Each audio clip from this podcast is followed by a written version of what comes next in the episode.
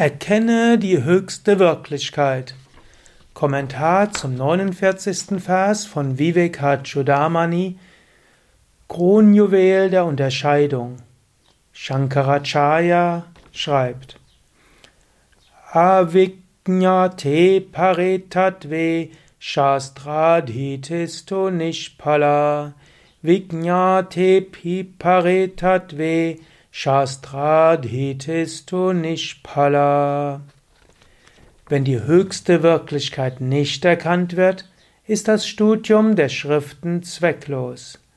Wenn jedoch die höchste Wirklichkeit erkannt wird, ist das Studium der Schriften ebenso zwecklos. Das ist jetzt ein lustiger Ausdruck.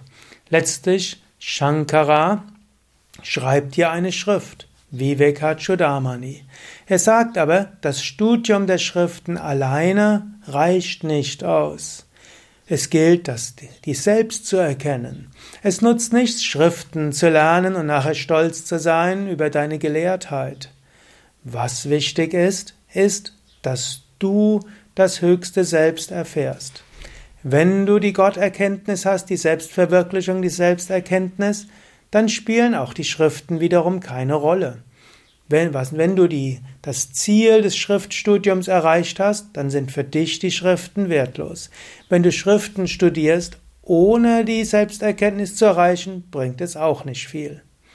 In diesem Sinne, strebe danach, die höchsten Schriften zu erfahren, ihren Weisheiten zu folgen, tue all das, was nötig ist, aber Denke nicht, dass Studium der Schriften Selbstzweck ist. Zu Shankaras Zeiten war es sicherlich so, dass es viele Gelehrte gab, die sehr viel, auch ihren Lebensunterhalt gefristet haben, indem sie die Schriften studiert haben, ausgelegt haben, aber selbst keine Selbsterkenntnis gehabt haben. Und zu unseren heutigen Zeiten gibt es vielleicht viele Yoga-Lehrende, die Yoga-Unterricht geben, aber selbst nicht dem spirituellen Weg vorankommen. Irgendwann fangen sie, unterrichten sie noch, versuchen ihren Unterricht so zu machen, dass sie viele Teilnehmer bekommen. Sie passen den Unterricht sehr stark an die Teilnehmer an, aber sie machen es nicht mehr mit der Einstellung, dass sie Diener Gottes werden und dass sie sich beim Unterrichten verbinden wollen mit dem Selbst anderer. Überprüfe auch dein Unterrichten. Machst du das Unterrichten wirklich noch als uneigennütziges Dienen? Machst du das Unterrichten wirklich, dass du dabei dich verbunden fühlst mit dem Meister, der Meisterin, mit dem Göttlichen? Machst du das Unterrichten so, dass eine mystische Erfahrung entsteht und du letztlich das Göttliche wahrnimmst? So solltest du unterrichten.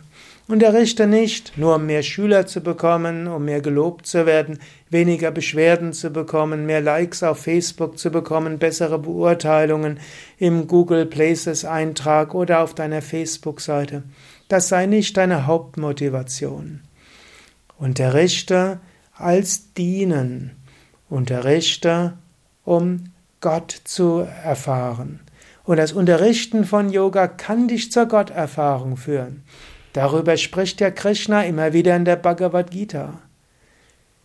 Das Unterrichten von Yoga kann dich Gott nähern, aber nicht, indem du nur einen Schwall von Worten und Gelehrsamkeit hast und nur den Prinzipien der, des Sprechens und des Unterrichtens und so weiter. Die spirituelle Einstellung ist wichtig.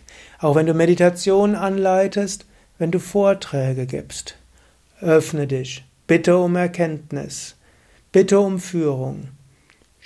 Sprich aus deiner Erfahrung und deinem Herzen her und gib die Weisheit weiter in der Vorstellung, das Selbst lehrt durch sich zu sich selbst. Gott spricht durch dich zu sich selbst.